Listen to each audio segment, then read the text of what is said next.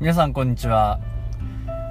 えー、岸漢方クリニックの岸大二郎です、えー、ドクター岸の漢方ライフ、えー、今回第44回目ということでねお送りしたいきたいなと思いますが、えお悩み相談で前回ですね咳の方のお話をしまして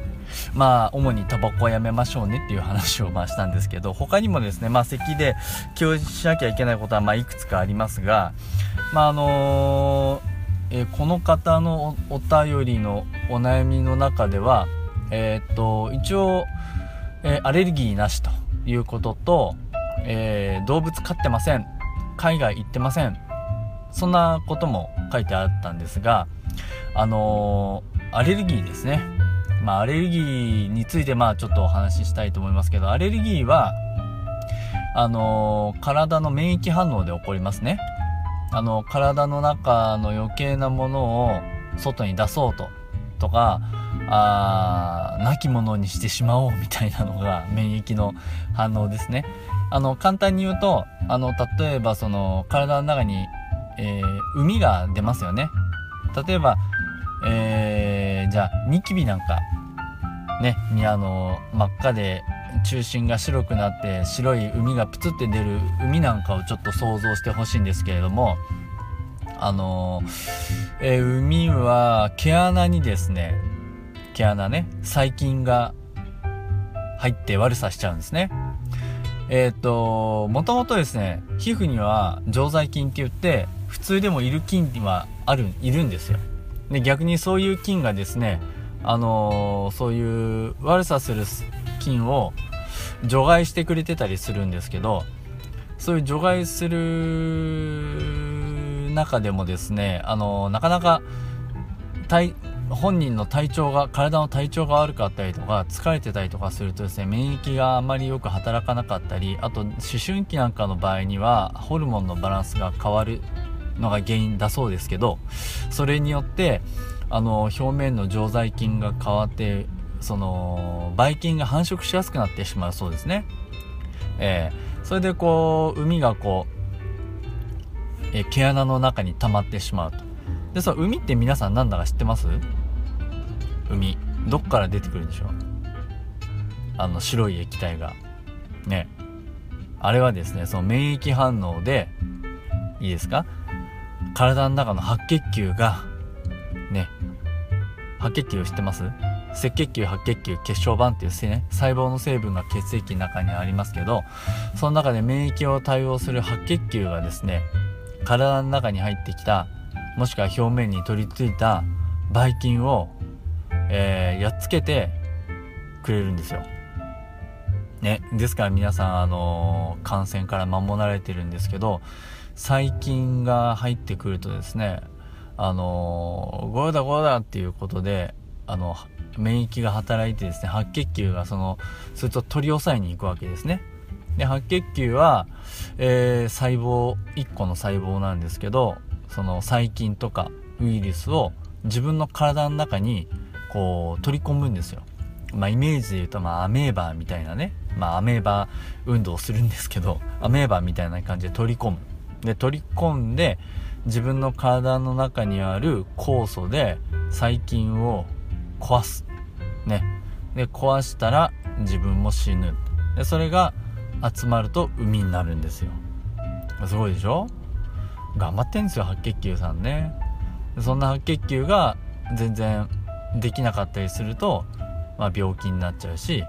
白血球がよく働いてくれなかったりするとまあそれもまたあの病気になってしまうわけなんですね。ということで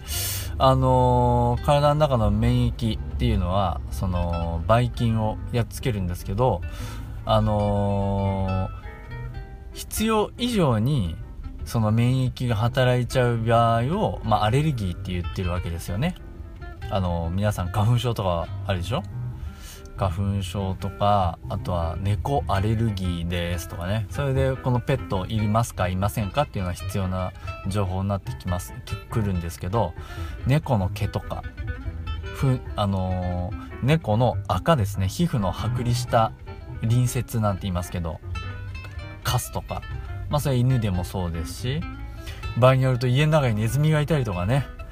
そのネズミの糞とかまあうちとかのネズミちょろちょろよくしてますからちょっと注意して掃除してますけどあとはそのホコリですよね。まあ、原因はよく分かりませんが繊維のくずとかあとは外から入ってくる砂粒とかですね。まあそういうものがホコリになるわけですけど、まあ、そういったものを吸い込むんですよ。で吸い込むと一番最初吸い込むと鼻からまあ基本鼻から吸ってほしいんですけど鼻毛に引っかかりますね。まあそれでもうあのー、外に出すことができますけど鼻毛を通り越すとですね鼻の奥にはあは空気の通り道が狭くなっているところがあってですね、え粘膜が張り出してるんです。常備口界中備口界下備口界っていうそういうところ出っ張ってるところがあってその狭くなっているところでまたその粘膜に張り付いて除外することができるわけですね。除去することができるでその粘膜の表面であ外門、よそ門が来たっていうことで免疫が働くんですね。で、その反応が強すぎると、まあ、アレルギー反応になる。アレルギー反応になると、粘膜がむくんだり、粘液分泌が促進されて鼻水がたくさん出たりするんですね。鼻水、くしゃみ、鼻水、鼻づまりなんてね言いますけど、あの、粘膜が分厚く、ブヨブヨになりすぎると空気が通らなくて鼻水、鼻詰まりになりますよね。で、粘液物質をたくさん出して、その、アレルギー物質を外に出そうとすると、鼻水になるわけですよ。で、あの鼻、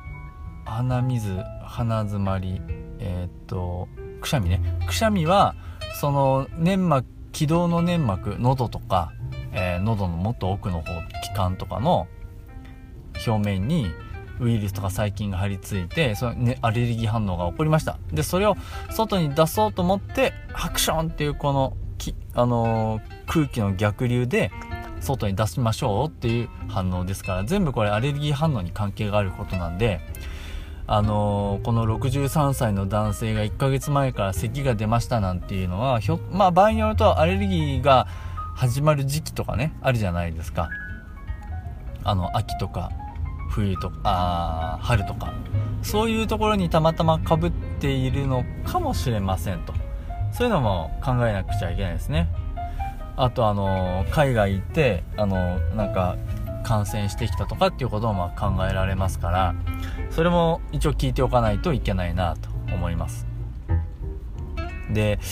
急にまあ始まったものとやっぱりもともとあったものっていうのは両方ありますがまあもともとあったのがまあ一つその肺タバコを吸ってて肺気腫とか慢性気管支炎とかになってるっていうのは一つあるんじゃないかなと思いつつ1ヶ月前から急になんか具合が悪くなったっていうのがかぶってこのお便りになったんだと思うんですね。で中医学的にですね考えますと咳っていうのはあのコンコンって咳出すじゃないですか。さっきも言いましたけどあれでの作用であの鼻とか喉に来た蛇蛇ですね。あの外から来たなんか悪いもの。まあイメージで言えば細菌とかウイルスでいいと思うんですけど蛇を追い出す一つの行動なので木木ですね。木の通りが中から外にこうバーンと出てくると。そういう気逆って言いますけどそういう反応だっていうふうに考えてます。じゃあなんでそれは来たんだって言えばやっぱりその邪が入ってきたからっていうのは一つあるので邪を追い出す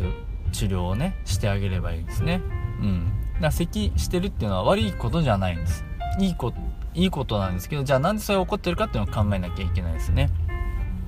ただ闇雲に、ね、咳を止めりゃいいってもんじゃないですよ。咳は大切なんで起こってるかっていうのを考えなければいけないですからね。で中医学的にももうちょっといくと今度はその強い咳か弱い咳かっていうのも一つあのー、判断する材料になるんですね。もうもう喉が痛そうな5本5本するようなもういい咳とかねっていうのとあちょっとこうあの老ご高齢の方がこうコンコンなんて出す咳っていうのを同じに考えちゃダメなんですねやっぱり最初の方は実による咳であるしの可能性高いし後の方の弱弱しいコンコンっていう咳であればもともとその人の体の、あのー、弱い気や血が少ないことによって起こる咳であるというふうに考えやすいですね。そうでしょ？でそしたらじゃあ、あのー、どうしてねそういう咳が出ちゃうかっていうのを考える時に咳を出す肺ですね肺臓。この場合はもうあの呼吸を担当する肺が原因で咳が起こるって考えて間違いないですけどじゃあその肺の特徴が分かっているとより一層咳について考えやすくなりますからちょっと次回はですねあの咳について肺を中心にお話をして最後こんな治療すればいいんじゃないかなっていうお話を付け加えて終わりにできればなと思いますので今回は前編中編後編というね初のことになりましたけれどもよろしくお願いします。ということで、えー、私の岸漢方クリニックでですね、えー、こんな中医学のお話を月に1回勉強会をやっております。えー、場所は群馬県高崎市の、えー、宗高町にあります NPO 法人じゃんけんぽんさんの近隣大家族っていうね寄り合い所で、えー、毎月第1金曜日お休みの時は第2ですけど第1金曜日の、えお昼の1時半13時半からだいたい2時間ぐらいかけてこのその時々の中医学のお話をね、えしております。一応えー、次回はですね、えー、女性の不妊症かな？月経のこととかについてお話しする予定なんですけどね。でそこに来ていただければあのもう質問も受け付けてますのでその時質問でこういう話しますっていうことにもなりますね、えー、聞いて来てみてもらってもいいです。お灸の体験なんかもしてますからね。そういうのに興味がある方も是非いらしてください。まあそんなとこ行けないよっていう人はですねえー、岸漢方クリニックのホームページのお問い合わせフォームからこの番組で取り上げてほしい内容をですね、えー、送っていただければあこれで採用させていただいてお話をさせてもらっております、えー、ホームページの URL は高崎あハイフン漢方ドット人道コムです。Takasaki ハイフン kanpo.jimdo.com です。えー、どしどし、えー、本当はね、ない方がいいんですけど、悩んでいらっしゃる方は、こちら URL のお問い合わせフォームからご連絡ください。ということで、えー、次回は、あの、肺を中心に咳のことをお話ししたいと思います。前編、中編、後編ですね。後編のその1その2とかならないようにあのまとめてお話ししたいと思いますのでよろしくお願いします。それでは皆さんさようなら。